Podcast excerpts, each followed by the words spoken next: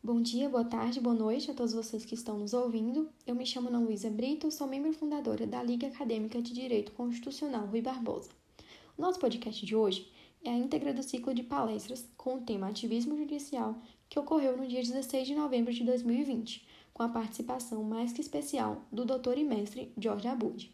O encontro foi mediado por mim, por Olga Vilari e Gabriel Oliveira, membros efetivos da Liga, e pelo professor Lucas Gabriel Ladeia. O objetivo do nosso encontro foi entender que, no atual contexto do Estado Democrático de Direito, em que o Poder Judiciário foi alçado a protagonista na resolução dos problemas sociais, se verifica cotidianamente o exercício desregulado da sua atividade, sendo necessário, então, debater o ativismo judicial, a fim de se estabelecer premissas capazes de demonstrar as consequências oriundas da sua reverberação no que tange à formatação da democracia. Confiram agora a íntegra do nosso encontro.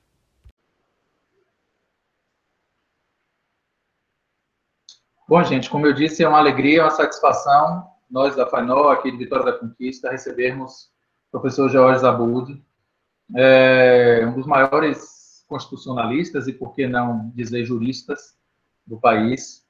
É, quem diz isso não sou eu, essa é a minha opinião, mas tem gente muito mais importante, capacitada, por exemplo, o professor Pedro Serrano, que diz a mesma coisa. Então, eu só posso concordar com ele. É, professor Georges, é, doutor e mestre em Direitos Difusos e Coletivos pela PUC de São Paulo, professor do programa de mestrado e doutorado em Direito do Instituto Brasiliense de Direito Público, professor de Direito Processual Civil da Pontífice Universidade Católica de São Paulo, PUC, advogado sócio do escritório Neri Advogados, consultor jurídico, árbitro permanente da Câmara de Mediação e Arbitragem Especializada, e mais importante do que isso, a meu ver, além de autor também de livros dessa obra aqui, para todo mundo conseguindo ver, e eu considero a Bíblia da jurisdição constitucional, assim, se eu não me engano, é, Fred Dier é, é, se refere a uma, a uma obra de Cássio Scarpinella como sendo o eucalipto do mandado de segurança, engloba tudo. Aqui é como se fosse o eucalipto do processo constitucional, da jurisdição constitucional, é, e mais importante do que isso tudo, é um, uma figura maravilhosa, uma pessoa super legal, que desde o início tratou a gente com a maior cortesia, maior carinho, respeito. É, quando os meninos estavam estudando isso e me pediram para dar uma, uma, uma, palestra, uma aula, alguma coisa, falar com eles, é, de cara o nosso referencial teórico foi o professor Jorge.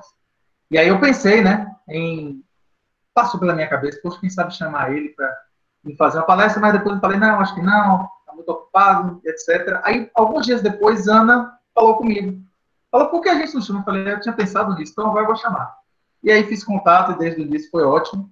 É, satisfação, professor, infelizmente ou felizmente, né, a gente tem essa possibilidade pelo, pelo Google Meet, infelizmente o senhor não está aqui para, não sei se o senhor conhece, acho que não, não sei, mas conhecer, se não conhece, aproveitar a Vitória da Conquista, comer os nossos biscoitos e sequilhos, tão famosos, mas quem sabe numa outra oportunidade, quando essa agonia toda passar. Então, sem mais delongas, vou passar a palavra para o professor Jorge Zabud. Como eu falei antes até dele chegar e do resto das pessoas chegarem, acho até que, não sei se ele se incomoda com isso, mas acho até por uma questão de respeito, né? Quem pudesse sentir a vontade, abrir a câmera, né? Porque deve ser chato ficar falando para um monte de foto, né? Então, vamos lá? Sem mais delongas, passando a palavra para o professor Georges. Muito obrigado, professor, pela presença. Obrigado, Lucas. Aí, agora uma boa noite oficial a você, Lucas, Olga, Gabriela, Vênia e todo mundo que estiver acompanhando essa aula. Só a primeira correção, você foi elogioso comigo, mas o Pedro Serrano é meu amigo, então elogio de amigo não vale. O Pedro é um irmão que eu tenho, assim, eu adoro ele. Então, qualquer elogio dele tem a amizade no meio. Deixa eu te perguntar, Lucas, só uma questão de ordem antes de eu começar a falar. Como que você quer fazer para o pessoal depois poder interagir? Como que, que qual que é o formato é, que vocês eu, querem? Eu, eu acho que o melhor formato para o pessoal é aquilo que eu acho que até comentei com o senhor, estabelecer um tempo de talvez 40, 50 minutos, alguma coisa assim, e depois a gente abre para perguntas. Tá bom. Eu coloquei até pelo horário do senhor, não sei, 8 e meia, 9 no máximo, né? Eu acho que aí a gente consegue Tá bom, perfeito. Então, Quem quiser fazer pergunta, gente, vai anotando aí e depois a gente, é, observação de perguntas, depois a gente faz, tá bom? Vamos lá. Perfeito. Então, obrigado. Então, vamos lá. É, eu vou falar sobre ativismo e eu fico muito feliz que vocês pesquisam esse tema e que fiquei muito honrado quando eu soube pelo Lucas que vocês fazem uso do meu livro. E, e aqui eu falo que eu fico honrado sem saber se vocês concordam ou discordam. É, fazer para quem escreve o livro é uma honra ele ser o objeto de pesquisa, porque ainda mais que eu tenho eu uso o Gadamer como referencial teórico. Uma vez lançado o texto, o texto não é mais meu, né? E a, a autoria é minha, mas o texto é da comunidade de intérpretes, né? E, e é ótimo, ele, ele é usado para se debater e posicionamentos nós vamos renovando e aprimorando com o passar do tempo. Meu livro está na quarta edição, e se vocês pegarem, vocês vão notar de uma edição para outra muitos posicionamentos que eu revejo. Eu falo, olha, sobre esse tema aqui, mudamos nosso posicionamento, ou... Mas, enfim, é... quando a gente vai falar de ativismo judicial, e eu tenho um texto que circulou muito, escrito em coautoria com o ministro Gilmar Mendes, eu tenho mais de um texto com ele, mas esse é o de ativismo judicial, e a, a gente dá muita aula juntos, né, divide um crédito de jurisdição constitucional, e nos debates, assim, a gente percebeu que a gente concordava teoricamente com os limites da jurisdição constitucional, mas a gente tinha uma discordância semântica sobre o termo ativismo. Então, ele via alguns aspectos positivos no termo e eu falava, não, professor, mas isso para mim não é ativismo, ministro. E ele falava, ah, é? Então, me explica melhor. E aí a gente foi debatendo. Então, o que, que eu quero dizer para começar com vocês? É, é importante para entender a crítica que eu faço ao ativismo judicial, é vocês compreenderem com clareza o que eu utilizo hoje, no século XXI, em 2020, como conceito de ativismo. Porque essa palavra, ela não vem, por exemplo, ela não aparece no contexto alemão, que eu gosto muito. Ela aparece no contexto americano. Ativismo judicial é uma tradução da expressão judicial activism, que surge não no contexto acadêmico, e ela surge para, no início, é, explicar uma posição progressista da Suprema Corte Americana, né, depois marcada pela Corte Warren, etc., em superação a uma visão, vamos chamar assim, mais conservador, conservadora, mais self-restraint do modelo é, da Suprema Corte Americana.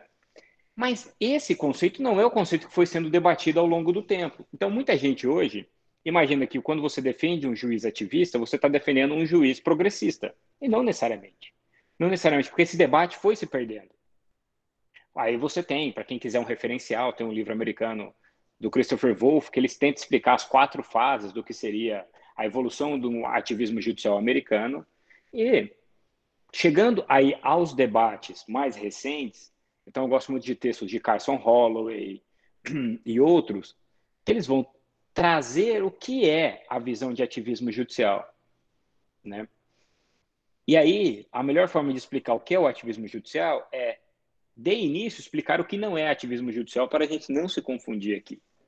Né? Aquilo que são funções é, institucionais de uma jurisdição constitucional que em nenhum momento, por serem exercidas, elas caracterizam ativismo judicial.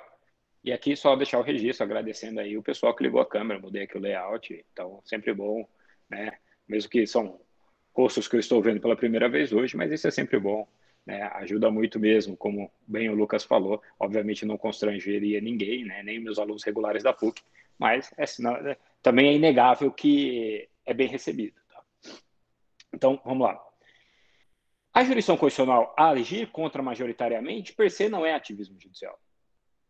Aliás, o controle de constitucionalidade é uma função contra-majoritária. O que, que é controlar a constitucionalidade de uma lei, se não a reprovação de uma maioria do ponto de vista normativo?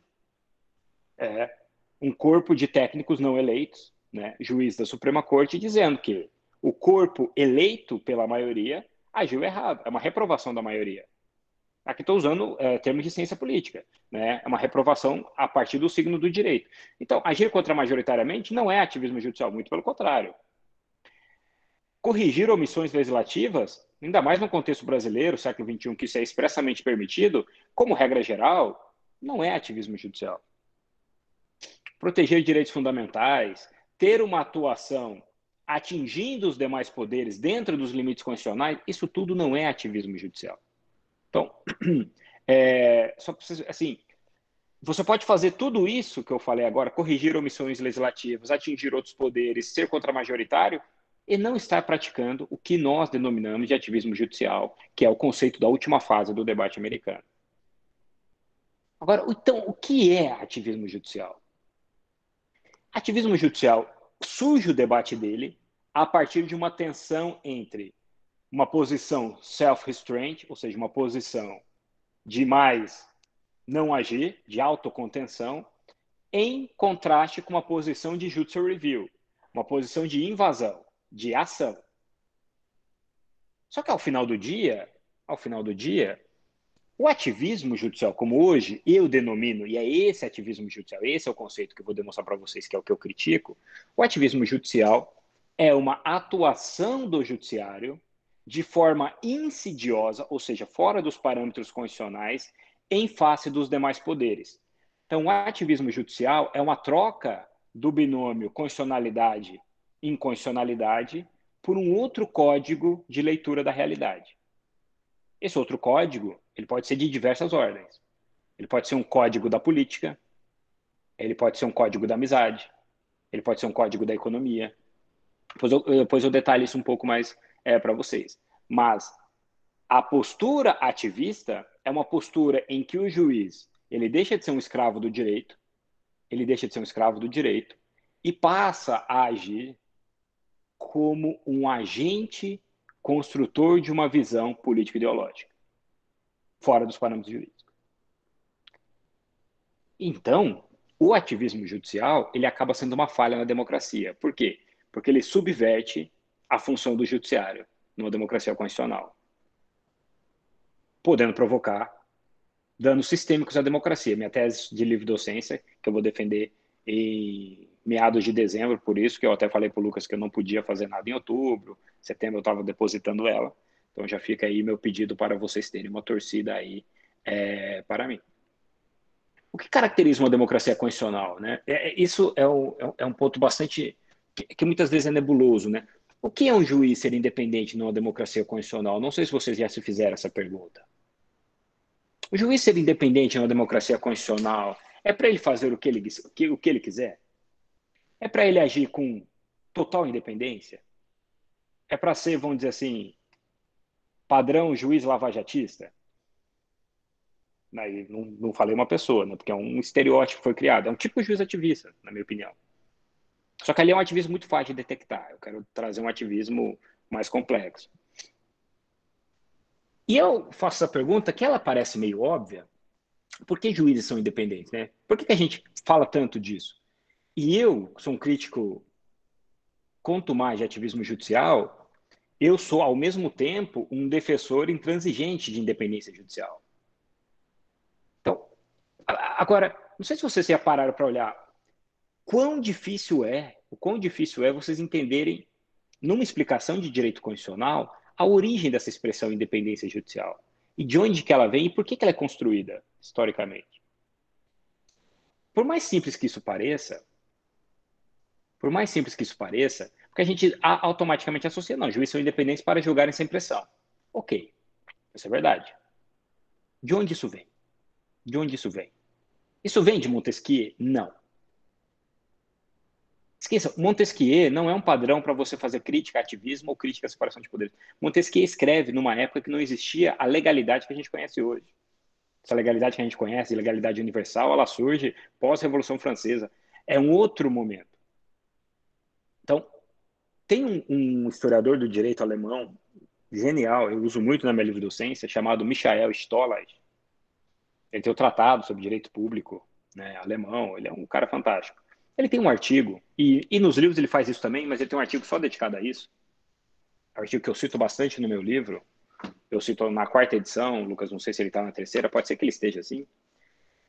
Ele vai dizer assim: como surge o judiciário que a gente conhece hoje? Há várias explicações. Como, porque a forma como surge o judiciário que a gente conhece hoje, a jurisdição constitucional que a gente conhece hoje, é mais ou menos a forma como você explica o direito que a gente tem hoje que é esse direito pautado pelo constitucionalismo que vocês estudam e a gente estuda. Então, ele, ele vai dizendo assim, vai, há, há, vários fatores chaves que vão estruturando isso, né? Então ele diz assim: você tem o fator do contratualismo. Por que o contratualismo? Porque o contratualismo é a introdução de um fundamento teórico não religioso para justificar o poder. O contratualismo, que depois é aperfeiçoado numa ideia de iluminismo, é a, é a força intelectual que garante a dessacralização do poder e a instituição de uma ideia de laicidade. Então, e aí é onde você começa a falar de um outono da Idade Média, né? quando você começa a falar de uma ascensão de um poder funcionalizado burocraticamente, que vai ter em Weber, por exemplo, um dos seus grandes artífices. Mas sem a ideia de contratualismo, e aí remontando a Hobbes, você não teria uma noção de tirar a religiosidade de uma noção de poder. E quando você desacraliza o poder, você começa a funcionalizá-lo. E aí você começa, aí sim, não necessariamente em Montesquieu, porque o juiz Boca Fria da lei de Montesquieu era um juiz, basicamente, que representava a nobreza. Não era um juiz boca fria de uma legalidade universal democraticamente produzida. Não confundam essas coisas. Então, iluminismo e contratualismo, que eu não vou perder muito tempo explicando isso, senão a gente foge do tema da aula, eles, a eles é agregado um outro conceito, um conceito de legalidade. Qual que é essa legalidade? Essa legalidade trazida pela Revolução Francesa. A ideia de que a maioria do povo deve ter uma representatividade na produção do legislativo.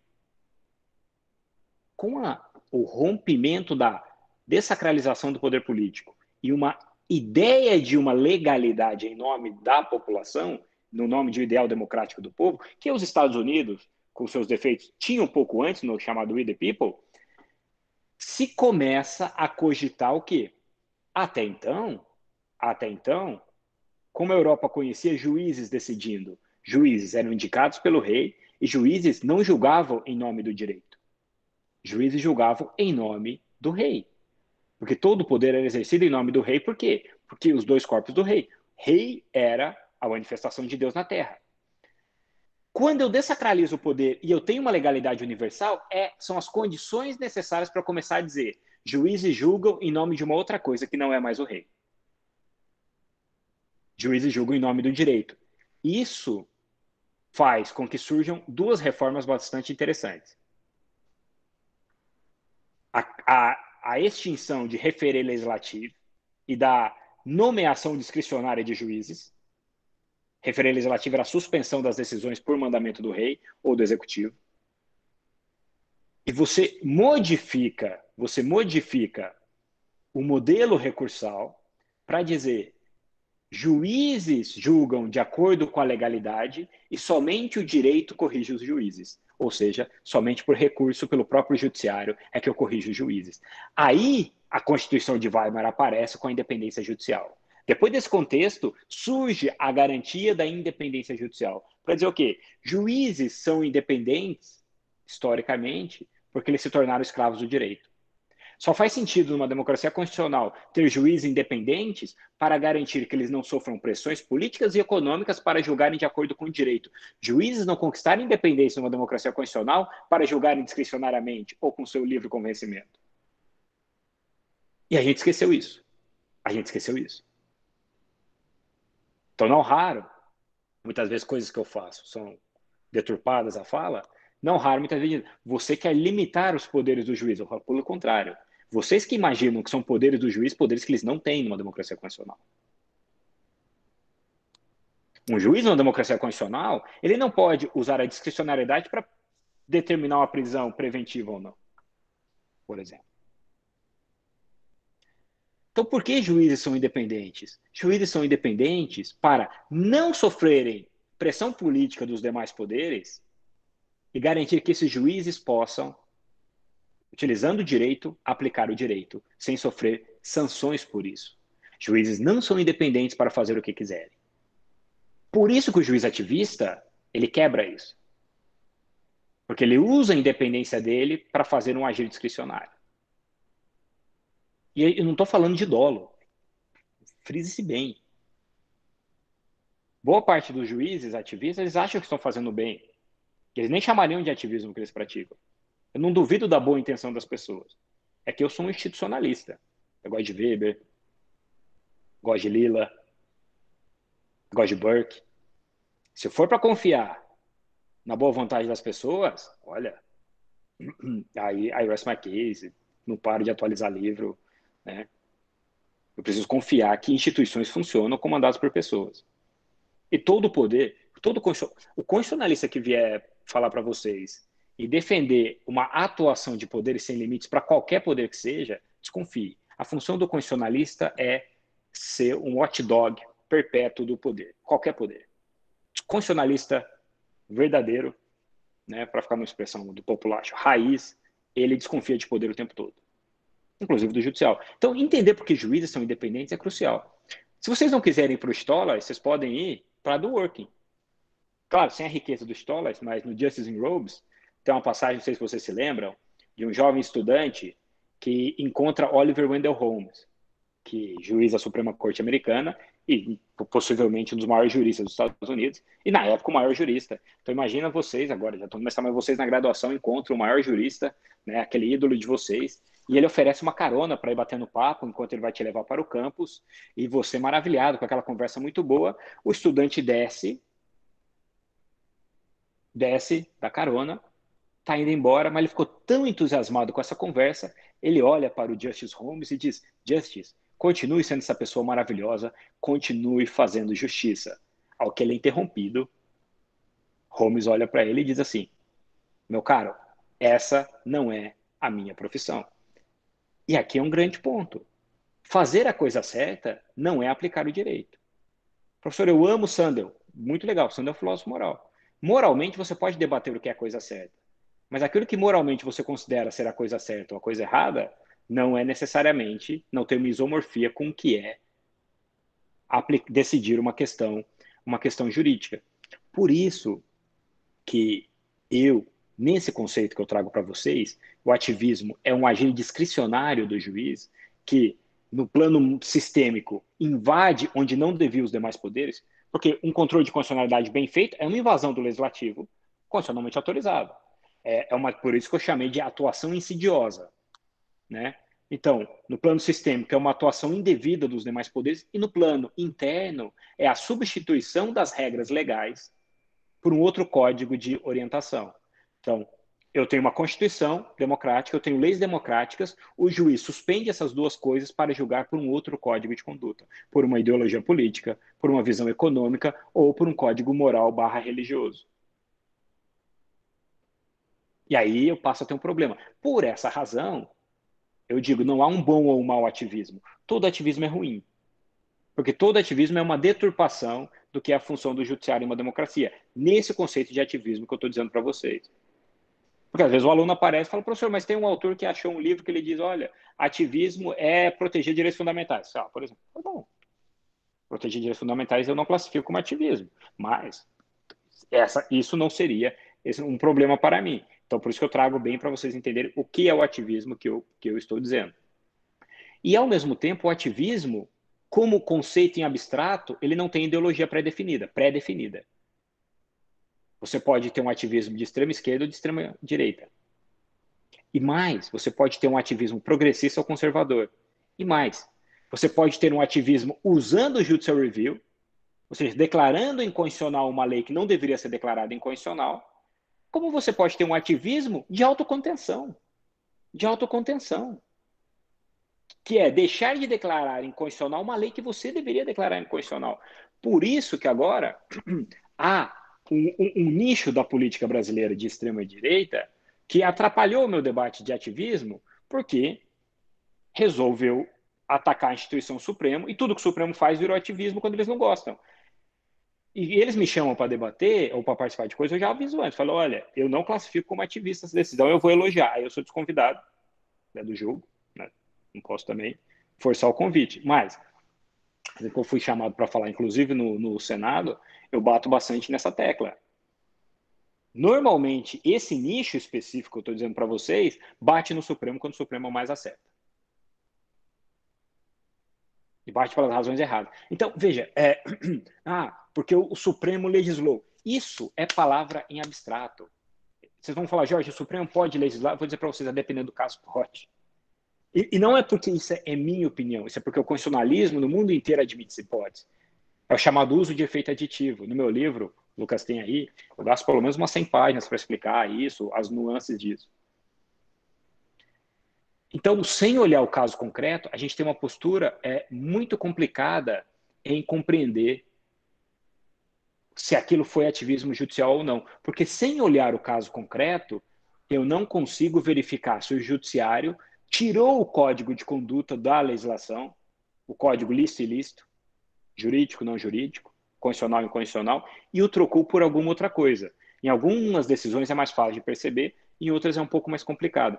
Os americanos têm uma expressão que eu gosto muito, que eles dizem assim: o ativismo judicial, o judiciário é, act like a judiciary power, é, é como, age como se fosse um judiciário. É um juiz, é um tribunal, é um supremo julgando, mas ele age como se fosse um juiz. Por quê? Porque ao praticar ativismo, ele não está sendo juiz. Ele não está sendo escravo do direito. Ele está sendo o quê? Ele está sendo várias coisas. O juiz ativista, ele pode ser amigo ou inimigo. Quando você quer beneficiar, você pode ser um amigo. Quando você não quer beneficiar, você age como inimigo. E num Brasil que tem uma justiça eleitoral, isso acontece com uma certa frequência, isso é um perigo. É...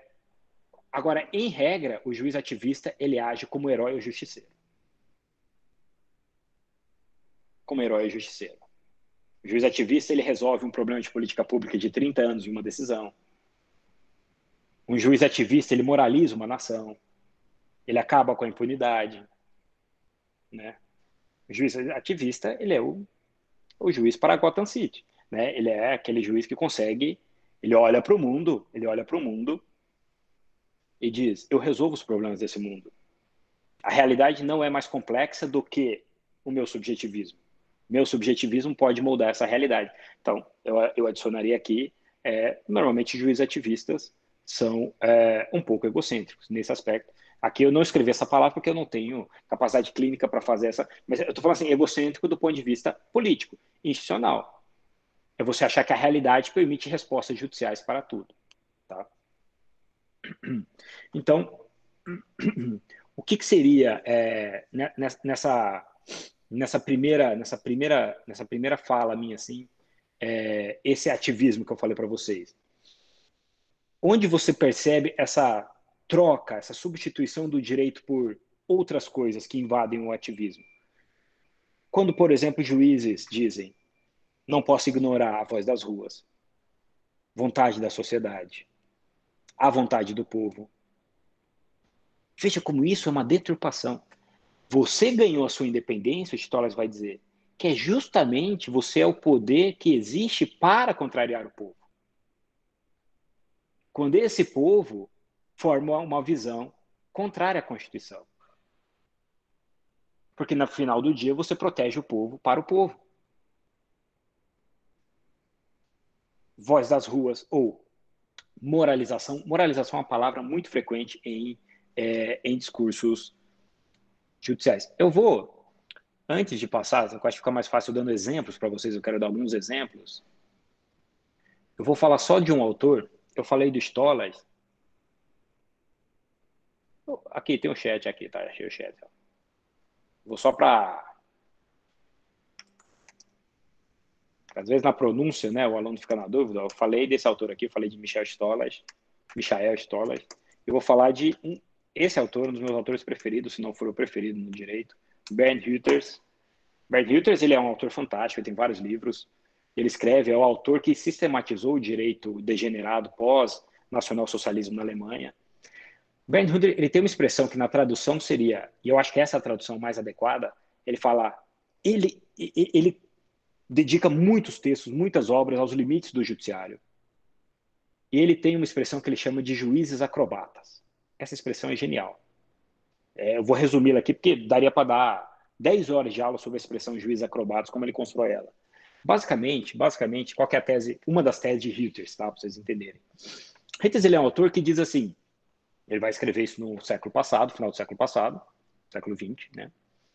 Ele vai dizer assim, olha, nós alemães não olhamos para o nacionalsocialismo e compreendemos algumas causas dele em relação ao direito. Nós olhamos o horror, olhamos a exceção, mas não entendemos muito de como aquilo aconteceu e o que foi possível para que aquilo acontecesse. E principalmente ele vai dizer, ele vai dizer, nós não fizemos um acerto de contas com os juristas e com o direito daquela época. E, e, e Stolas faz isso também. O Stolas tem um, um, livro, né, o do Hitler é o Direito Degenerado e outros. O, o, o tem um livro que chama Rest e um Rest, que seria o direito no não direito, que vai tratar do modelo alemão, nacional-socialista, nazista, que os americanos, né, naquela coisa mais comercial, traduziram por Law Under Swastika. Então, quem quiser ir no, no modelo inglês, é, é, o mesmo livro, vai lá, chama Law Under Swastika, Direito sobre a Swastika. A importância do direito para o projeto nacional socialista. E, a, resumindo muito o raciocínio deles, uma das teses deles, uma das teses deles, que eu concordo, e depois, se um dia o Lucas quiser, eu volto para falar mais disso, mas só vou lançar para. Por que, que, é tão importante falar de limites de uma decisão judicial numa democracia? Pois, mas por que, que você é tão preocupado com isso? Né? O nacionalsocialismo consegue a ascensão que ele teve por várias razões. Uma das principais foi transformar o judiciário num braço político de construção de um projeto de poder. Como que o nacionalsocialismo faz isso? A partir de teorias, teorias promovidas por alguns autores que vocês conhecem, alguns autores que vocês não conhecem, que não têm repercussão no Brasil, dos que têm repercussão no Brasil, principalmente Carl Schmitt e Larens, mediante a introdução no ideário da aplicação do direito de que era possível reescrever as fontes do direito. E aí eles criam novas fontes do direito para justificar a possibilidade de juízes agirem contra o produto democrático legislativo de Weimar. Então, e aí são introduzidos vários conceitos pré-modernos que permitem que juízes façam isso, como vontade do povo alemão, tradição da comunidade. Né? O, o, eles transformam o programa do partido em fonte do direito para, se a legislação contrariar essa fonte do direito, ela pode ser derrubada pelo programa do partido. Ou seja, eles conseguiram incutir, na visão desses dois autores alemães, e outros, mas pegar esses dois significativos, eles conseguiram convencer grande parcela dos juízes de que, na verdade, eles eram poderes constituintes permanentes. E que eles poderiam, a cada nova decisão, reescrever as fontes e julgar contrário àquela produção legislativa da República de Weimar. Quando os juízes foram convencidos disso, se não há limites para julgar, porque eu posso usar preconceitos modernos para fundamentar minha decisão, estava estruturada. Você conseguia, a um só tempo, quando você consegue convencer juízes disso, a um só tempo o judiciário ele deixa de ter a sua força da independência, porque juízes só são independentes para serem escravos da lei do direito. Quando você convence que os juízes não são escravos do direito, você tem o primeiro risco, um poder descontrolado, que é o do judiciário. Só que acontece, o judiciário ele é o poder mais cooptável de todos. Porque ele não executa. Então, quando você convence que juízes podem fazer o que quiser, você transforma eles em agentes permanentes de um projeto político. Esse poder político, quando ele é totalitário, aí você tem a estrutura perfeita para uma ascensão de um mecanismo de exceção. Eu estudei muito o nacionalsocialismo para minha tese, que eu vou defender em dezembro, e eu me assustei como eu também tinha uma visão extremamente parva do que foi o nacionalsocialismo. Porque a gente sabe dos campos, a gente sabe dos horrores, a gente mas havia uma intelectualidade extremamente organizada e havia justificativa interna nesse, nesses mecanismos de raciocínio que eles criavam para muita coisa. Então, Hitler vai falar dos juízes acrobatas porque Hitler tem uma preocupação fundamental com uma noção de que juízes não têm limites para julgar. Porque se juízes não tiverem limites para julgar, eles podem a qualquer momento se transformar numa máquina, num braço de uma política totalitária ou autoritária. E aí o Hitler vai dizer: não precisa de um novo nacionalsocialismo. Você pode ter um pequeno autoritarismo, que já é um problema. Vamos dizer assim, quando a gente fala do nacionalsocialismo, é porque é o antiparadigma por excelência. Só que você pode ter outras medidas de exceção muito mais curtas. muito mais curtas. E veja como, por exemplo, a raiva que se criou na sociedade pelo HC, e eu, que eu tenho várias críticas a isso, dado para aquele é, comandante do PCC lá, o André do Rap, agora no Supremo, teve aquela polêmica toda, ajudou a cobrir o real problema que a lei buscava complementar, que era pessoas, em regra, pessoas pretas e pobres, que são jogadas em jaulas no Brasil e que se esqueça delas, que nem uma condenação definitiva elas recebem. Então, é, cuidar de como os juízes devem julgar é cuidar de como queremos preservar uma noção de democracia. Então, é crucial essa, esse liame entre independência e limites para é, os juízes. Então, quando o Hilters fala dos juízes acrobatas, são os juízes que faziam qualquer malabarismo para justificar ações autoritárias ou buscar novas ações autoritárias, essa é uma das maiores crises que a gente pode ter. E o autoritarismo ele pode vir à direita ou pode vir à esquerda, depende do contexto que você está. Por isso, eu tenho uma visão é, bastante refratária, como quando muitas vezes é, se elogia determinadas decisões do Supremo, que eu acho muito problemáticas, ainda que protejam determinada minoria. Aí, o que, que eu fiz? É, tem, apresentando mais ou menos essa minha visão né, é, de ativismo judicial, e, e, é muito longa, tenho vários. Eu pulei algumas coisas aqui, mas depois né, o Lucas, vocês, se quiserem, a gente vai volta a falar de alguns temas. Eu fui analisando várias decisões do Supremo, e aí o que, que eu percebi? Eu notei que eu precisava ser um pouco mais didático. E aqui, então, já estou dizendo que eu não estou sendo muito científico, estou sendo didático. Eu tentei explicar explicar algumas formas de ativismo judicial mais frequentes, tá? Mais frequentes. E aí eu falei, essa classificação, como toda classificação, ela é meio arbitrária. É um pouco de ativismo doutrinário meu. Só, eu digo, é uma função doutrinária. Porque o ativismo, basicamente, uma decisão ativista, ela acontece em cada uma delas. Eu falei, há uma cicatrizes ativistas, né? Eu usei o termo cicatriz, eu até falo do Ulisses, né? A marca da cicatriz, que ele é identificado. Né? Eu gosto sempre de jogar com literatura. Mas eu acho que cicatriz, por quê? Porque é, o ativismo, ele, ele marca profundamente a democracia constitucional e fica um machucado ali a, a gente pensar em relação a ele. Então, tecnicamente, uma adesão ativista ela se encaixa em quase todos esses, esse, essas cicatrizes ativistas que eu vou falar para vocês. A classificação é só para tentar demonstrar quais são os principais gatilhos que a jurisdição constitucional utiliza para operá-los, tá? Então, vou falar alguns deles para vocês. Esse, esse é o vários se encaixariam aqui. É o primeiro modalidade de ativismo que eu traria para vocês é o ativismo contra os limites do texto. Você tem um texto e aí o juiz ativista ele passa por cima do texto. Né? O, produto da interpretação não cabe no próprio texto interpretado. Claro, se você tiver um texto infraconstitucional contrário à Constituição, você pode exercer o controle de constitucionalidade. Não é disso que eu estou falando aqui. Aqui eu estou falando de ações contra, contra o texto constitucional. E aí eu cito o caso clássico, e eu vou tentar só trazer exemplos do Supremo para demonstrar porque é o tribunal mais importante do país. A ADIM 5526.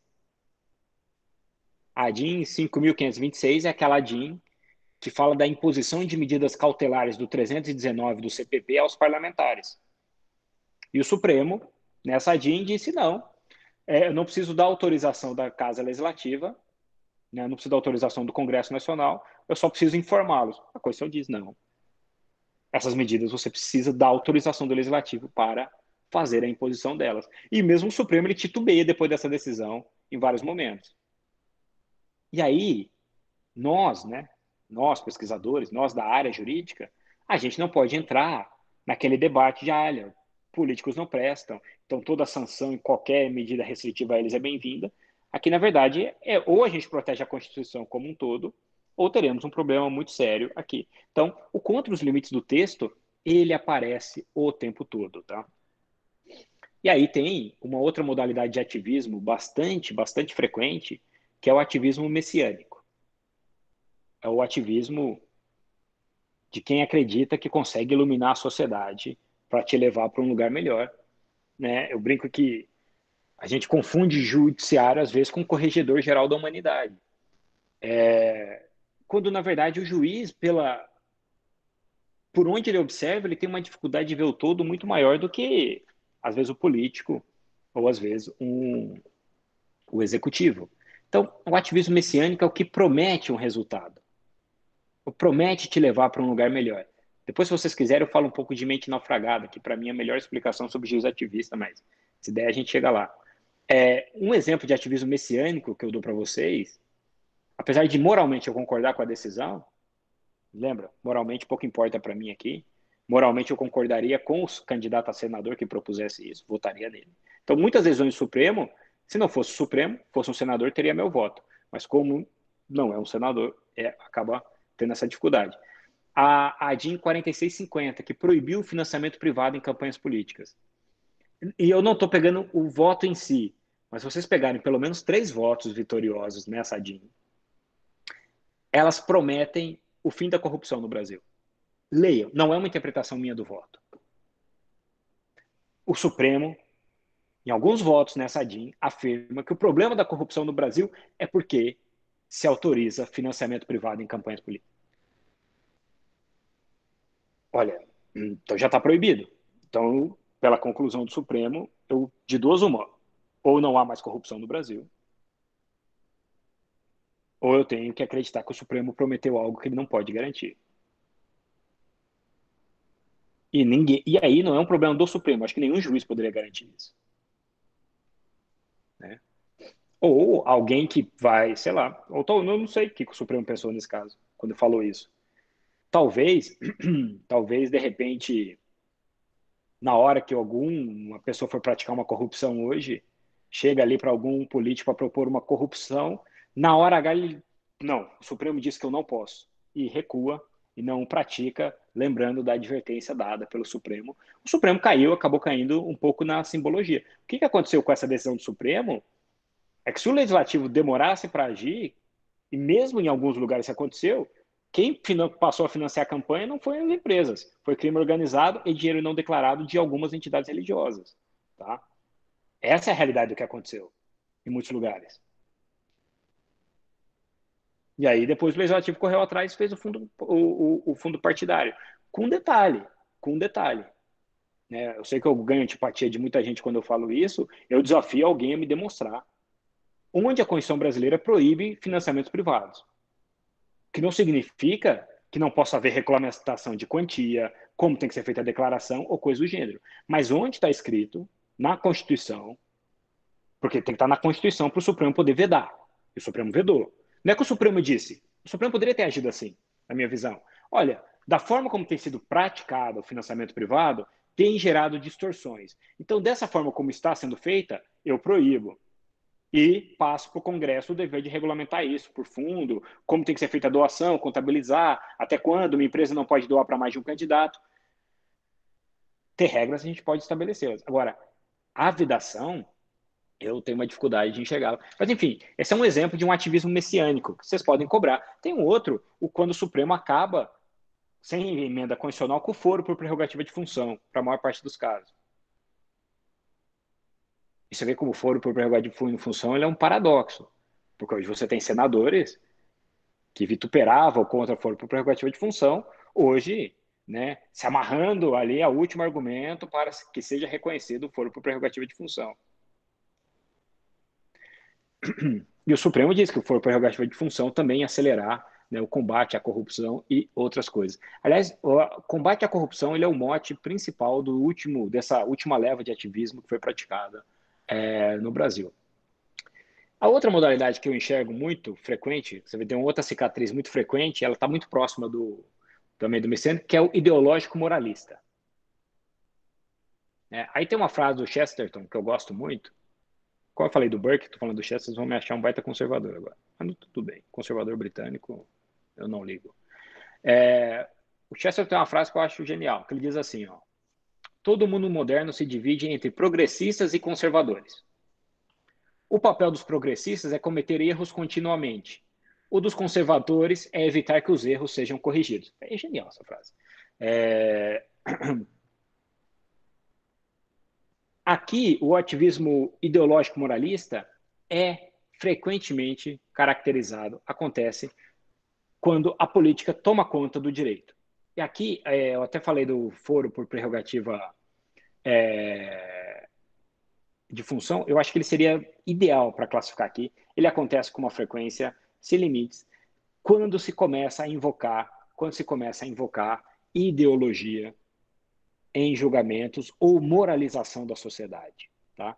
E aí, para não perder muito tempo, para a gente poder debater bastante aqui, é, eu atrelo também, eu falo muito do ativismo populista, aí o próprio nome é explicativo. Pô, o ativismo populista, ele aparece com toda facilidade nas ADCs 43 e 44, que e o ativismo populista, como todo, né, o que, que define o populismo? Né? Populismo é um discurso.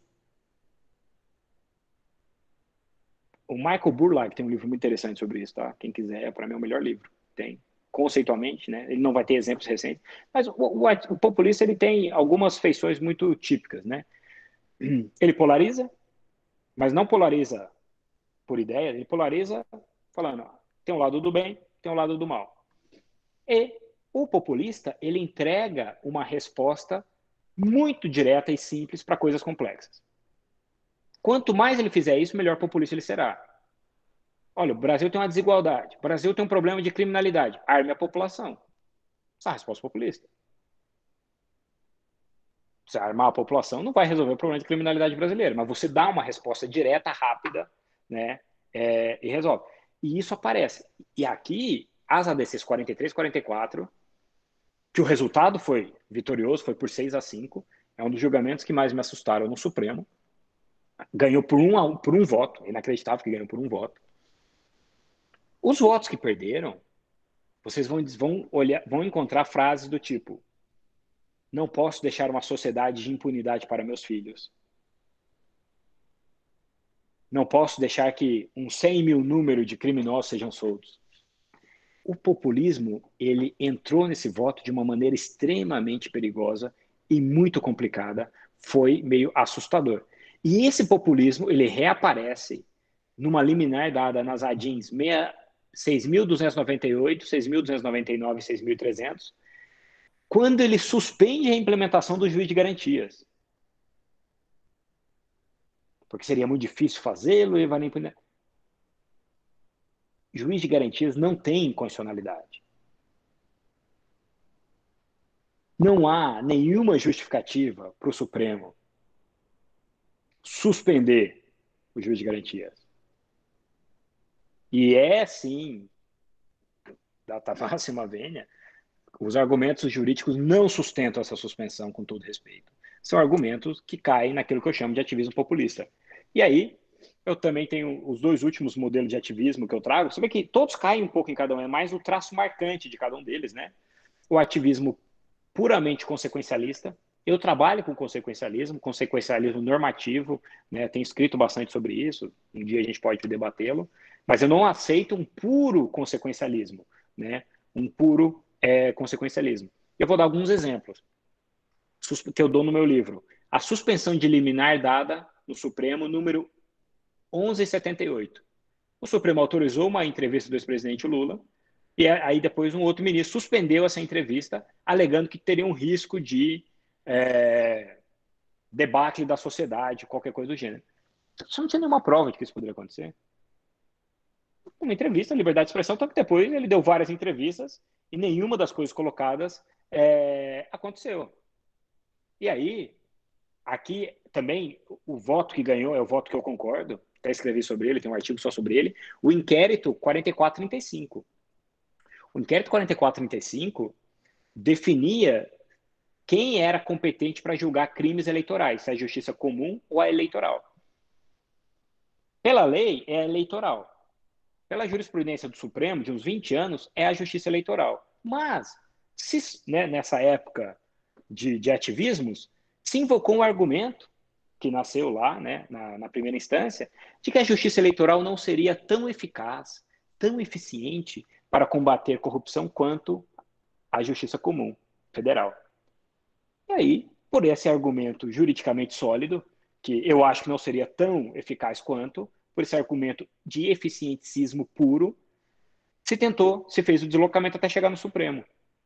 E no Supremo, os votos vencidos, foram vencidos, defendiam que se contrariasse a legislação, se contrariasse a jurisprudência do Supremo por uma suposta eficiência da justiça comum no combate à corrupção. Que, de novo, é o uso do mantra do combate à corrupção para poder passar por cima da legalidade. E aí, quando a gente critica essa decisão, eu que não sou advogado penalista, apesar de fazer consultoria em questões penais constitucionais, você vira, você é taxado o quê? Você é favorável à leniência ao não combate à corrupção. Ninguém é contra a corrupção. Mesmo político corrupto, no discurso ele diz que ele é a favor do combate à corrupção. É uma coisa dizer, eu sou contra a educação. Ninguém é contra a educação. O problema é como você leva é, esse debate a sério. Então, aqui foi um deles. E um outro modalidade de ativismo, esse é mais difícil de identificar porque é o ativismo por não decisão. É o chamo de ativismo por inação. Quando o Supremo deliberadamente não pauta certas coisas do Supremo vai ter que avançar por uma democratização e uma maior prestação de contas na agenda do Supremo, independentemente de quem for o presidente do Supremo. Então, por exemplo, determinadas presidências do Supremo não pautavam as ADCs sobre segunda instância. Deliberadamente não pautavam. Hoje, por exemplo, por qual razão não se pauta a suspensão do juiz de garantias? Fica uma decisão monocrática suspendendo o trabalho do Congresso todo, podendo ser revertida pelo plenário. Por que, que não pauta o juiz de garantia? Ah, tem coisas mais urgentes. Será que tudo que o Supremo está julgando é mais urgente do que aperfeiçoar o devido processo legal penal brasileiro? Mas por que, que não pauta? Será que há uma ação deliberada para não pautar? Então, esse é um ativismo por inação, é uma ação deliberada e não pautar. Basicamente, é, a gente vai poder falar mais sobre isso, só vou encerrar essa primeira parte da minha fala dizendo. Como você descobre se um juiz é ativista? Muito fácil. Muito fácil. Basta a gente refazer o exemplo do Scalia. Você pergunta para um juiz ou para a juíza, para o ministro ou para a ministra, Vossa Excelência, em toda a sua carreira, você deu todas as decisões que gostaria de ter dado? Se a resposta for sim, você está perante uma figura que pratica ativismo judicial. Porque é impossível. Impossível. Lembra de do working. Fazer justiça não é a minha função. Não raras vezes, aquilo que moralmente você gostaria de fazer não é aquilo que o direito diz que você deveria fazer. Você é obrigado não seguir, não fazer o que você acha que é certo, mas fazer aquilo que você compreende que é o que o direito diz que você deveria fazer. Essa é a diferença de uma posição de humildade institucional perante as regras do jogo, em detrimento de uma posição subjetivista do julgador. Mas por que, que o ativismo pega tão fácil? Por que, que é tão difícil combater o ativismo? Tem várias razões. Eu listo várias. Vou trazer uma para vocês. Que nem é minha, tá? É a forma de escrever é minha. Eu acho que ela é mais de Reuters. Depois que eu li, eu escrevi antes de conhecer Reuters. Aí depois eu falei, nossa, esse cara falou muito melhor do que eu quis dizer aqui. Deveria ter conhecido ele antes, né? É, o ativismo ele seduz muito por quê? Porque ele te dá um poder sem limites. Você praticar ativismo judicial possibilita que você, enquanto julgador, alcance o resultado que você quer, não o resultado que o direito te impõe. Ou seja, o teu poder se expande exponencialmente. E daí a sedução pelo discurso ativista. Se você é uma pessoa que quer fazer justiça, o ativismo te permite fazer justiça sem limites. Se você é um jogador que gosta de política, quer praticar política, você pode fazer uma política sem limites. Aliás, com muito mais força que qualquer político. Se você é um ideólogo, o ativismo judicial te permite concretizar teus ideais ideológicos sem limites. Então, combater o ativismo judicial é, antes de tudo, garantir uma aplicação democrática do direito. Combater o ativismo judicial é, antes de tudo, lembrar que uma democracia constitucional, para ser destruída, passa por um poder judiciário que julga sem limites. Então, se eu legitimo um ativismo judicial, eu estou legitimando uma das destruições, eu estou admitindo uma fragilização da democracia constitucional. E depois nos debates eu vou demonstrar para vocês como muito ministro supremo percebeu isso a duras penas quando eles passaram a ser atacados violentamente por atos antidemocráticos.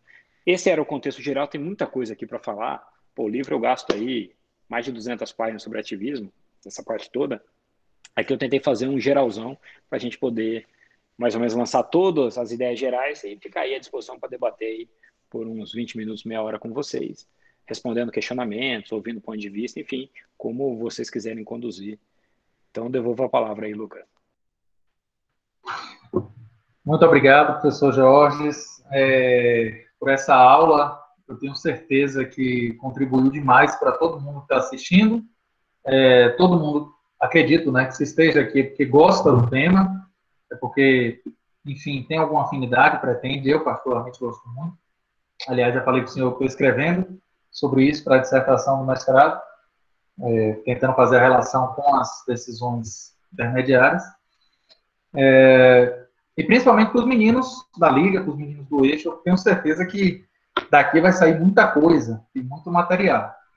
É, agora, gente, estamos abertos aí a perguntas. Quem quiser pode abrir o microfone ou pode escrever aqui é, e também é, coloca o nome aqui, tá, na fila para a gente poder organizar. Alguém quer começar? Vamos lá?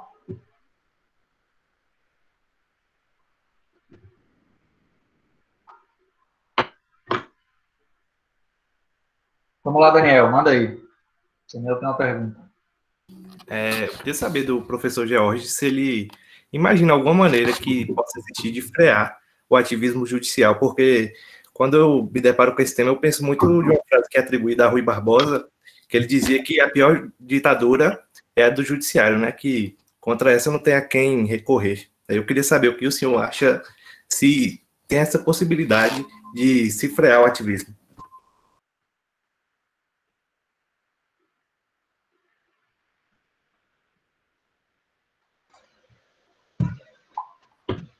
Acho que está desligado, professor. Está desligado. Aí. Eu, havia agradecido a pergunta, Daniel, então eu agradeço agora com o áudio ligado. E sim, tem muita coisa a ser feita. Eu proponho várias coisas. Na tese que eu escrevi agora, eu proponho várias outras medidas, porque não adianta só criticar, né? Eu acho que a função nossa é, é, é falar sobre ela. Eu acho que algumas premissas iniciais. Um é identificar o que é ativismo mesmo, para a gente não fazer uma crítica injusta a decisões. Não é porque uma decisão gera uma polêmica na sociedade que ela é necessariamente ativista. Né? Então, essa, o Supremo apanha muito pela ADC 43 44. E que o Supremo disse: olha, onde está escrito trânsito em julgado, é trânsito em julgado. E aí, uma ala da política e da sociedade demonizou o Supremo né? e atacou o Supremo para valer em relação a isso quando na verdade isso é uma decisão legalista do Supremo. É, é um easy case, só se, só se tornou hard case no Brasil, porque a gente tem esse debate bastante é, esquisito.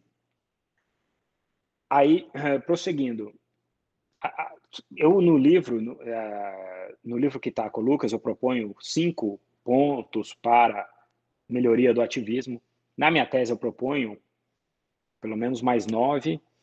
Daria para fazer um curso falando sobre eles. Mas, antes de tudo, Daniel, é impossível zerar o ativismo num sistema. Então, eu não sou aquele que acredita que, ah, se as coisas melhorarem, eu vou ter um modelo 100% não ativista. Sempre vai, infelizmente, nada é perfeito.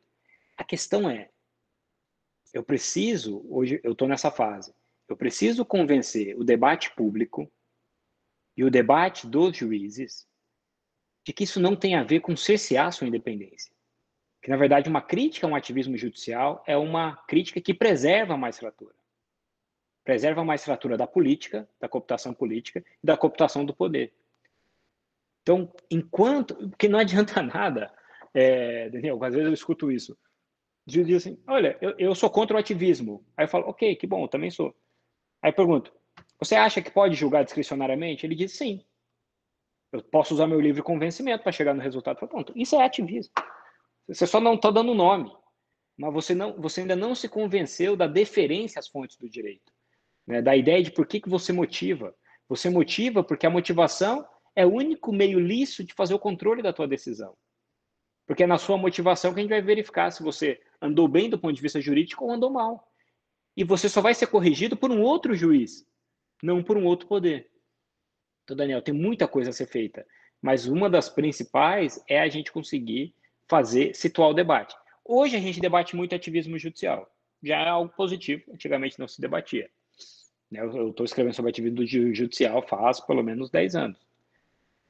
O problema é que hoje há uma onda de crítica ao ativismo judicial que é, na verdade, uma insatisfação com algumas decisões do judiciário, que usa o slogan. Então, hoje eu vejo né, muito deputado, e veja, não é que eu, eu, não me defino como uma pessoa de esquerda nem de direita, não é isso, tá? É que quem eu vejo pegando esse debate hoje são alguns políticos de extrema direita acusando principalmente o Supremo de um ativismo que, pelo menos onde eu tenho acompanhado, ali não houve ativismo, na maior parte dos casos. Mas há uma insatisfação com a decisão dada. O Supremo, na pandemia, nessas decisões que envolvem pandemia, o Supremo foi muito bem, na maior parte dos casos. Né, eu fiz dois artigos para o Estadão. É, eu acho que até o final desse mês sai um artigo meu com o ministro Gilmar na RT explicando né, a questão do federalismo, decisões dadas durante a pandemia. E se acusou o Supremo de, de, de ativismo é, em algumas decisões que não houve ativismo, muito pelo contrário. E aí, hoje também, né, superar o debate via fake news, né, porque algumas decisões que, que assustam, né, por exemplo, disseram que o Supremo proibiu operações no Rio de Janeiro, por isso aconteceu o que aconteceu. Só você ler a decisão. O Supremo nunca proibiu todo e qualquer tipo de operação. É, outra decisão foi a, a presidência da República não conseguiu agir bem no combate à pandemia porque o Supremo é, tirou todos os poderes do presidente da República. Isso é mentira. Isso é mentira. Eu tenho um artigo que eu demonstro por A mais B como o Supremo deu mão forte para a presidência da República em várias decisões. No está, num artigo do, no Estadão, né, no Estado da Arte do Estadão, eu demonstro como o, ministro, o relator, o ministro Alexandre de Moraes, flexibilizou, antes de haver a PEC da guerra, flexibilizou, suspendeu os artigos da Lei de Responsabilidade Fiscal para deixar o Executivo gastar sem risco de crime é, financeiro ou crime político acolhendo o pedido da AGU. Então, assim, é, a gente não pode, a discussão de ativismo judicial, que é uma discussão técnica, enveredar para essa discussão é, midiática, a técnica que tem aí para todo lado, né? E aí é, essa é uma premissa fundamental. A outra, as outras saídas, eu tenho várias saídas aí no livro, mas principalmente falar de teoria da decisão, né? Enquanto a gente não estabelecer minimamente como juízes devem interpretar a lei, as provas, o direito, a gente está à mercê de juízes acrobatas, para o bem ou para o mal.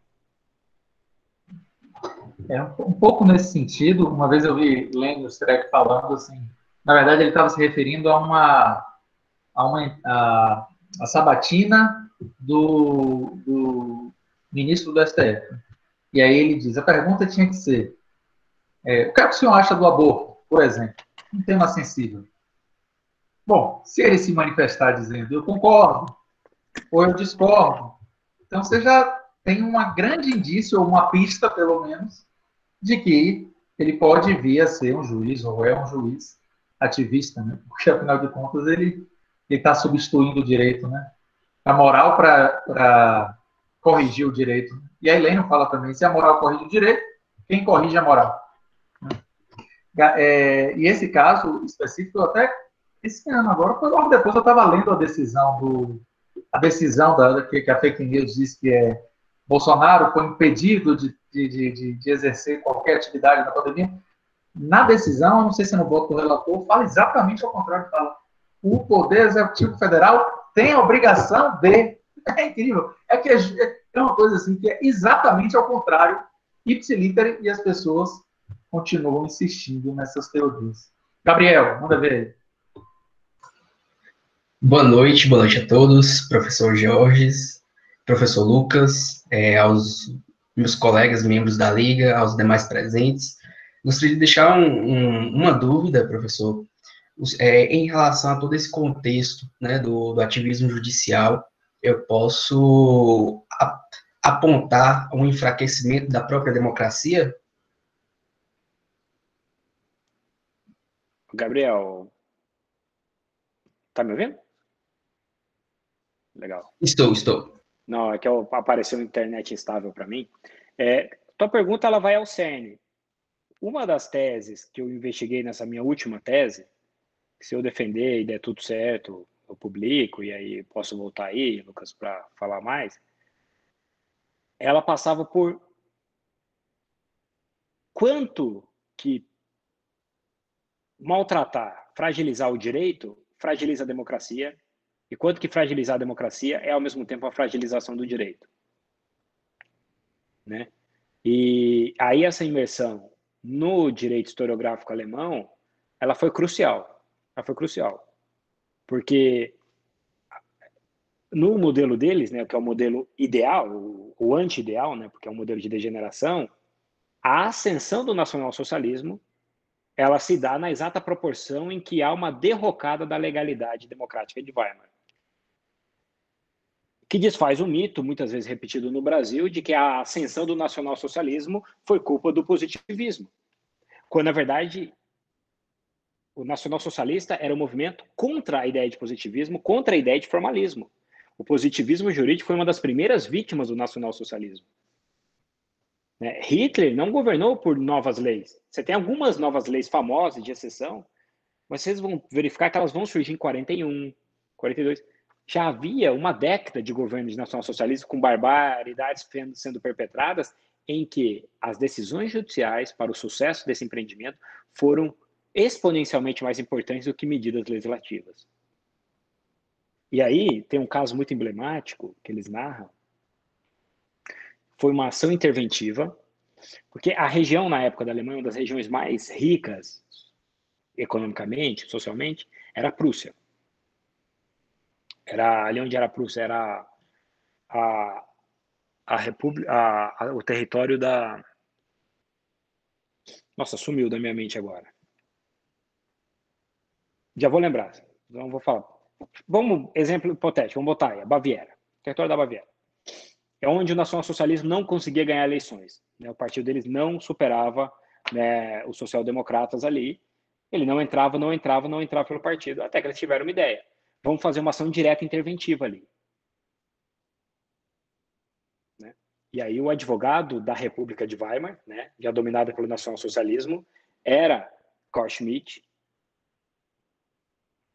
contra né, o um outro publicista muito famoso alemão. Cara, estou péssimo nesse exemplo hoje, sumiram os nomes. Já, já, já eu lembro de Hermann Heller, Hermann Heller, né? É um dos grandes publicistas alemães. Então, o, o, território que eu chamei aqui da Baviera tinha um grande jurista respeit, é, defendendo ele e ação direta interventiva. E a narrativa que a gente tem acesso da época, diz assim, que não havia nenhuma justificativa, não havia nenhuma justificativa para haver essa ação direta interventiva, porque não havia insegurança, nesse esse território era o território mais rico da Alemanha, com maior número de policiais, etc, etc. Não havia nenhum critério objetivo para justificá-la. E aí, o judiciário, já fragilizado, o que, que o judiciário fala? Em vez do judiciário decidir pela improcedência da ação direta interventiva, o judiciário dá uma decisão lavando as mãos. Ele diz: não tenho como aferir a procedência ou improcedência da ação direta interventiva. Esse é um ato que eu enxergo como político, logo, aquilo que o governo nacional disser que é, é o que tem que valer. Eu não posso me imiscuir nessa seara. E aí dizem que essa decisão ela foi marcante, por quê? Porque a cúpula do nacionalsocialismo se reúne e chega na seguinte conclusão: podemos seguir à vontade, o judiciário não será um problema porque o judiciário ali não agiu como se esperava, como um freio a medidas autocráticas. E as medidas autocráticas, elas vão, elas tendem a se expandir na medida em que elas não enxerguem nenhuma nenhum freio, nenhum limite. E o freio máximo é a jurisdição constitucional. E aí a gente vai notar, o Supremo ficou muito na berlinda aqui durante a pandemia, porque o Supremo, o tempo todo, e agora, né, a gente corre risco no Brasil, né, de o Supremo ter que determinar que vacinas existem que você tem que autorizar que pessoas sejam vacinadas e que pessoas não podem se recusar deliberadamente a não serem vacinadas. No final, a gente corre o risco do Supremo ter que decidir isso. E isso, Gabriel, você vai falar assim, pô, mas o Supremo vai bem. Aí eu tenho muita gente, e eu venho falando isso há muito tempo, tá? Então, não é agora, eu tenho escrito isso há muito tempo, que falava assim, não, Jorge, mas veja, às vezes você gosta muito do período nacional-socialismo, então você vê coisas, forças obscuras em diversos lugares. Falei, gente, a, a democracia ela está sob ataque há muito tempo. E, e, quando você força a jurisdição constitucional a agir o tempo todo, em alguns momentos ela não aguenta. E hoje você já tem o quê? Um esgarçamento da jurisdição constitucional. Você já vê o Supremo tendo apanhado muito, muito ministro no Supremo já menos resiliente. Tem alguns ministros que são muito resilientes tem alguns que são menos. E, e aí você vê que, ah, mesmo no modelo brasileiro, você começa a ter muitos pronunciamentos de chefes das armadas, que não faz sentido. Mas que aparece num contexto em que a, os guardrails, né, como os americanos falam, estão sendo testados o tempo todo. E se o judiciário se tornar um poder que age de forma autocrática, age sem limites, ele perde completamente a legitimidade de ser guardrail. E aí eu tenho um problemão. Eu tenho um problemão. Então, é, o ativismo judicial, ele é a maneira mais fácil da democracia constitucional degenerar via judiciário. E muitas vezes ela tem degenerado.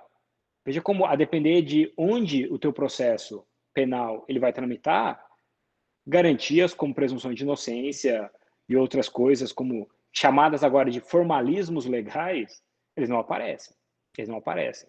Por quê? Porque um discurso de aplicação de um direito pró-combate à corrupção fez e incutiu na sociedade uma noção de que você deveria degenerá-los. E eles já estão meio que. Então, e agora, como que isso se forma? Então, isso vai se formando, e agora você tem um Supremo, dividido, é claro, mas emparedado para dar habeas corpus emparedado. Em que todo habeas corpus que o Supremo dá, em vários setores, reverbera para a sociedade como uma atuação leniente do Supremo. Então, se você perguntar para mim, eu acho que o Supremo hoje ele não consegue decidir no, nas condições de pressão que ele deveria decidir na democracia constitucional. Eu acho que o Supremo, o STJ, o Tribunal Superior, eles já estão emparedados mais do que deveriam. Claro, muito é, é culpa deles. A gente pode falar sobre isso. Mas essa relação, ela é mais do que evidente, eu acho que ela é auto-evidente. Relação de fragilização da democracia com o alastramento de um ativismo judicial.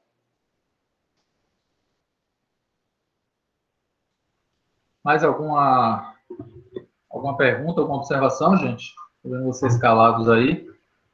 Não se sintam envergonhados, não, por favor.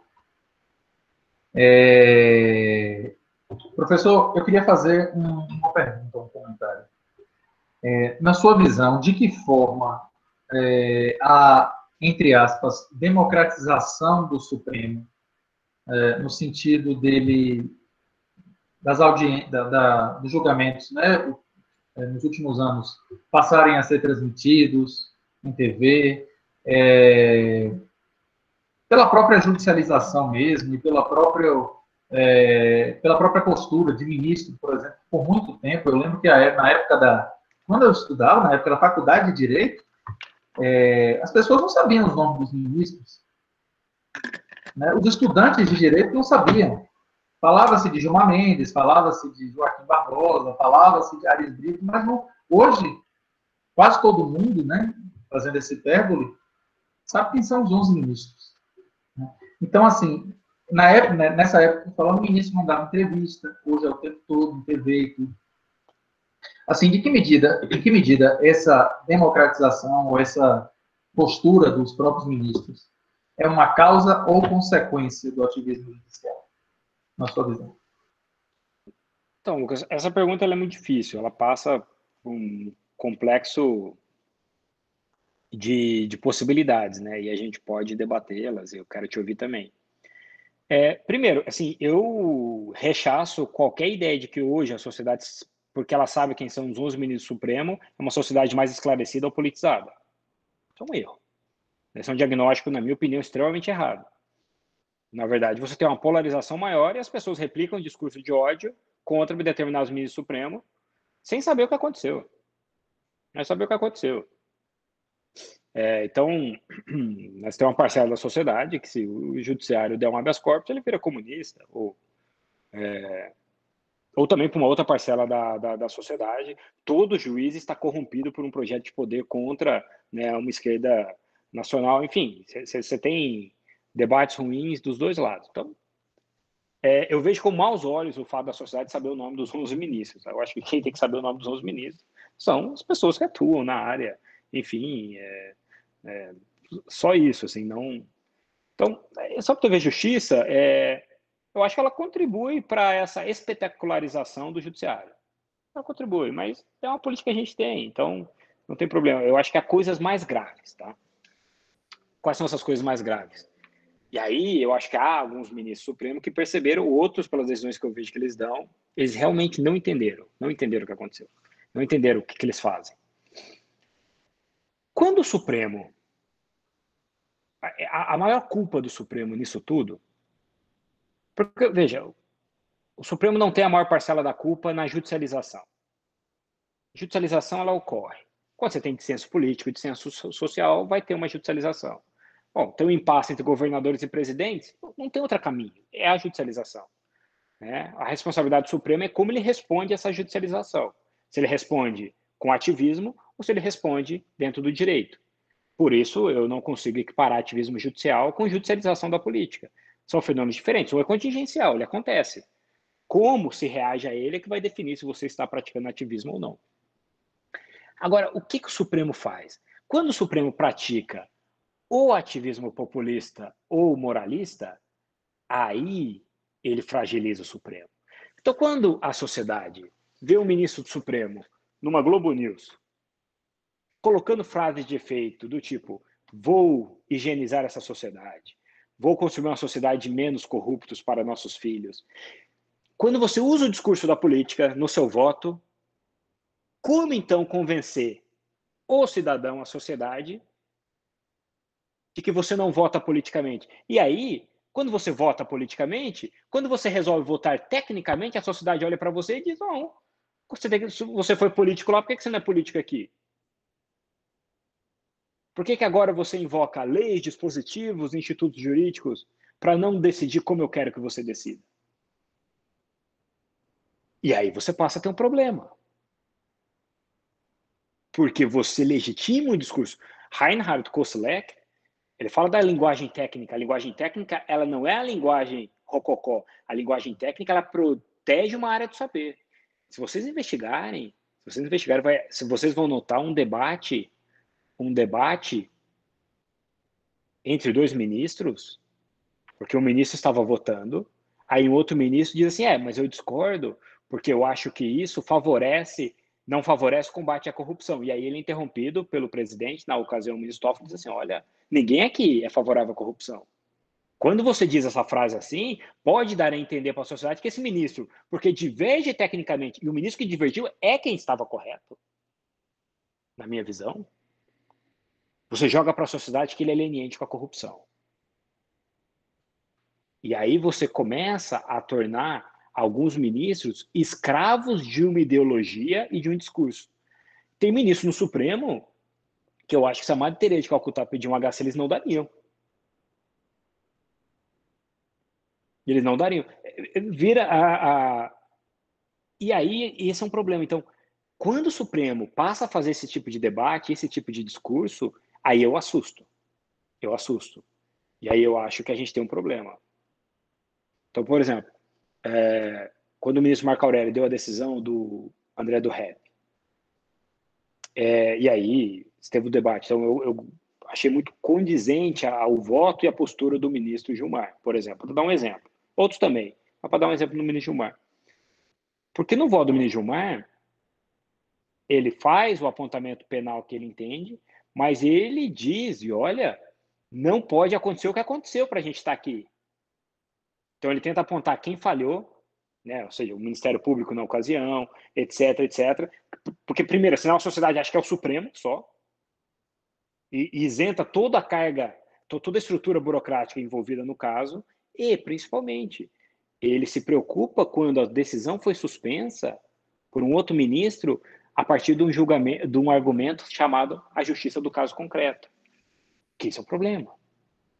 Porque você respondeu à sociedade fora do direito.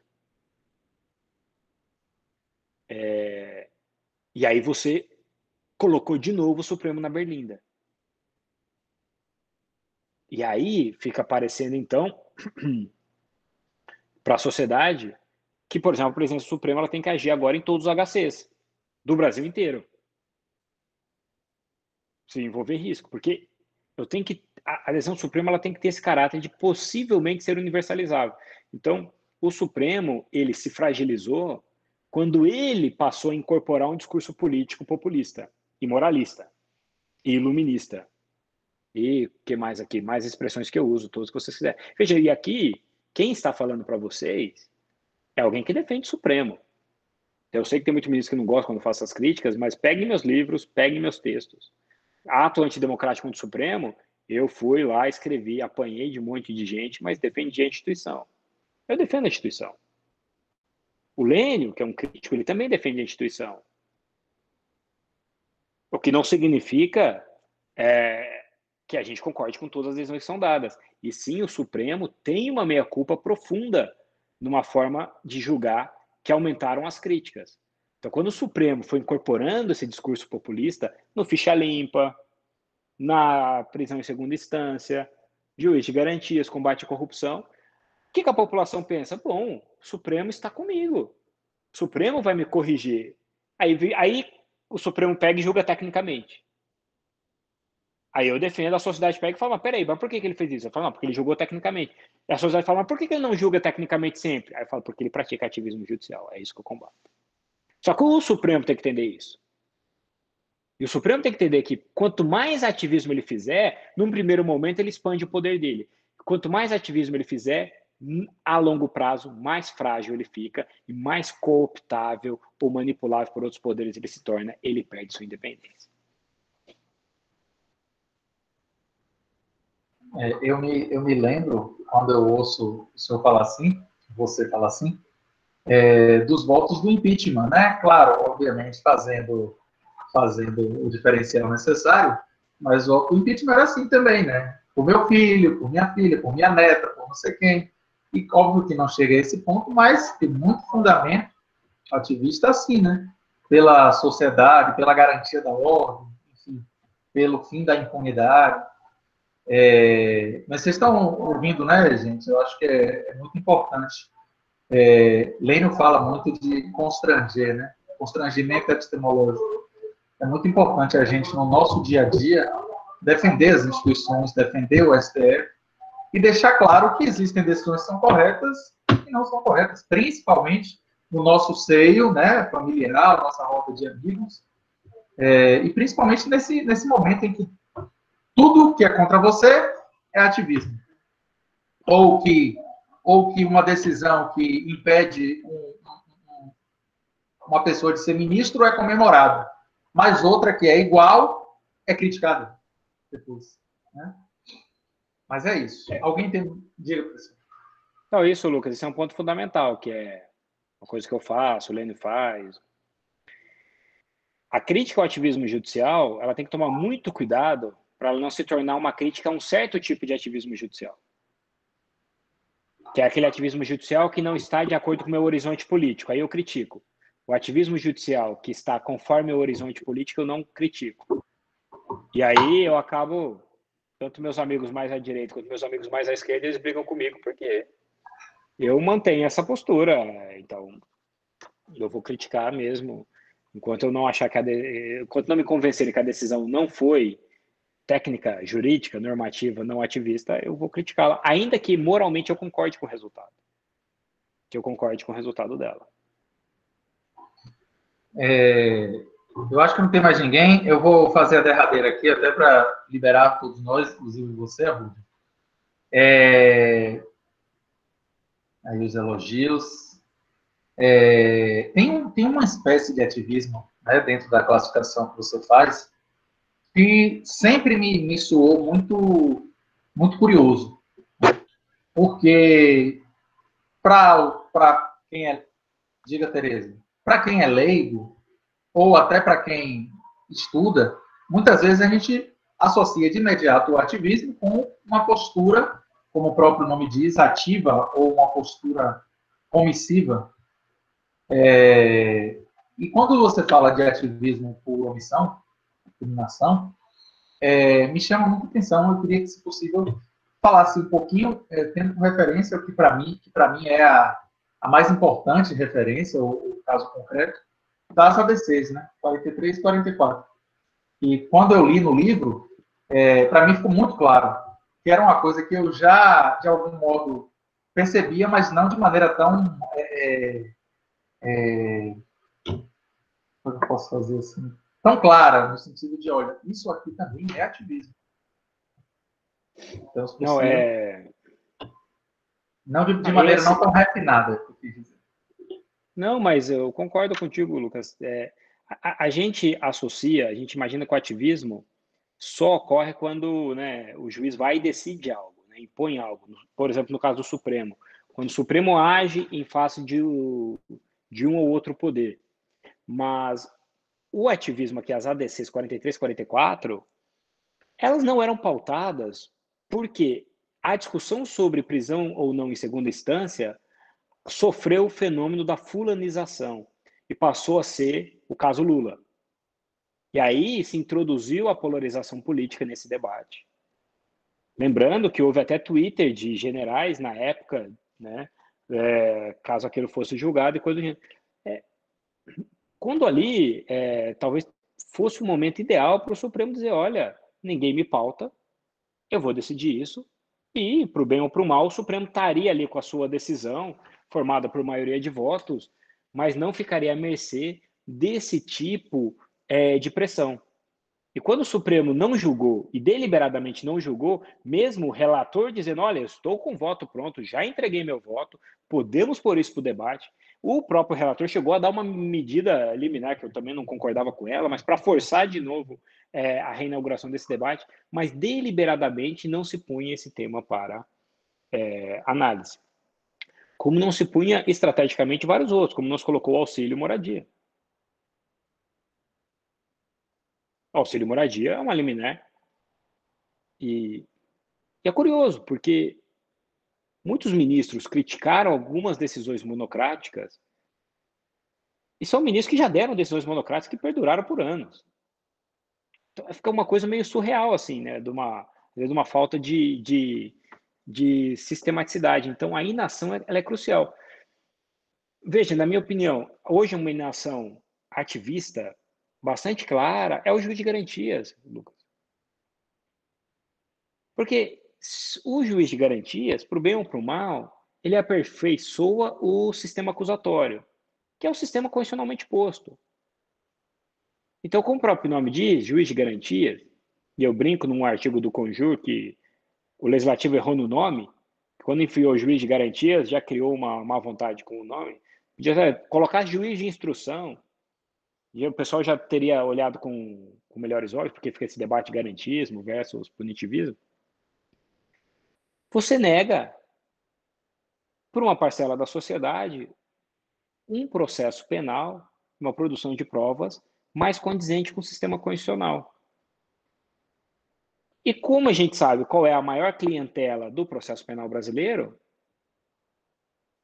eu estou, então, essa inação do Supremo ajuda a castigar ainda mais uma parcela da sociedade já castigada por várias outras coisas.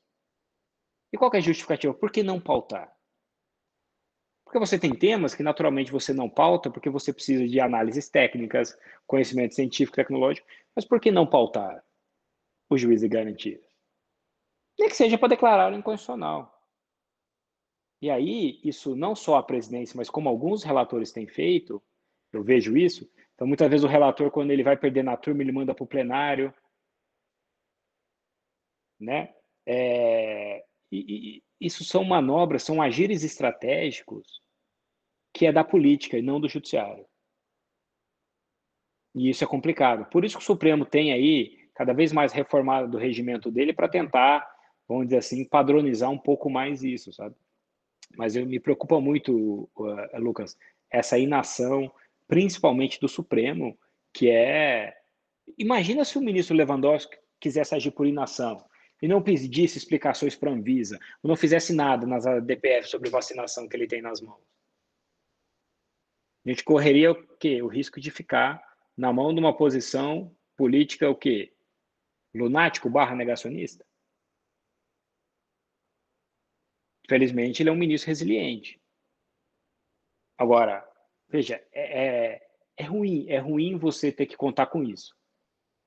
Né? Contar com essa postura, assim. Então, me parece que a, a gente tem cada vez mais abrir o olho não para o que o Supremo fez, mas para o que o Supremo não está fazendo. E se questionar sobre pautas relevantíssimas, por que, que elas não são trazidas numa para cada uma das presidências, né? E isso me parece algo bastante relevante. Tanto é que, como não tem mecanismo claro sobre isso, você percebe que, é, às vezes, um ministro cobra isso publicamente em entrevista, que é a forma que ele tem de criar uma pressão política relevante. Né? E, e com todo respeito, por mais que se possa criticar esse tipo de entrevista, é, eu prefiro muito mais essa entrevista do que uh, uma não postura, a postura da inação deliberada por um estratagema político, ainda que lícito no nosso sistema, mas ativista, na minha visão. Então, acho que é isso. É... Professor Jorge, a gente mais uma vez agradece muito é, contribuição extraordinária para o debate. É, falando por mim agora, pessoalmente, estou muito feliz com o resultado desse, desse projeto que a gente fez. Né? Agradeço, agradeço as meninas, Olga, Ana e Gabi, que também tiveram à frente disso. E, e como eu falei, aproveitar esse momento tão, tão difícil para todo mundo, tentar de algum modo nos, nos conectar, nos aproximar né? E quem sabe, quando passar tudo isso, vai passar logo, porque tudo passa e vai passar logo, a gente possa combinar de algum modo, ver como é que a gente desenrola com a faculdade, sei lá, do senhor vir para cá para falar ao vivo para a gente. Quando é, defender a, a tese também da docência, por favor, aqui vai ser um espaço mais do que aberto para que o senhor possa vir falar. E, e a FAINOL fica muito, muito engrandecida. É, todos nós ficamos, os alunos da graduação, eu, os professores e, e a Liga Acadêmica de Direito Constitucional também. Muito obrigado, professor. Se eu que agradeço. as considerações finais aí, alguma coisa para falar, pode ficar à vontade. Não, eu que agradeço. E ó, eu não tenho medo de avião, então se convidarem, a gente consegue ir quando as coisas melhorarem. E agradecer os elogios que eu recebi aqui no chat e sei que no tempo de aula a gente não responde tudo. Quem quiser, meu Instagram eu uso só para divulgar textos, livros. E quem quiser, de repente lembrou de uma pergunta, alguma referência que eu tenha dado aqui que não tenha ficado clara, pode chamar lá, manda uma mensagem que às vezes eu demoro, mas eu sempre respondo. Ele sempre responde mesmo, eu sou testemunha. é muito, sempre, sempre muito acessível. E quanto ao avião, pode ficar tranquilo que ano passado, né? A gente inaugurou um aeroporto novo, moderno, aeroporto Glauber Rocha, né, em homenagem à nosso, nossa figura mais ilustre, nascida aqui em Conquista. É, e agora está tudo bem, não tem mais perigo nenhum, não tem passar medo, está tudo beleza. Então Viu? pronto, está resolvido. Obrigado, professor. Boa noite a todo mundo. Obrigado pela presença. Valeu de coração. Um abraço, gente.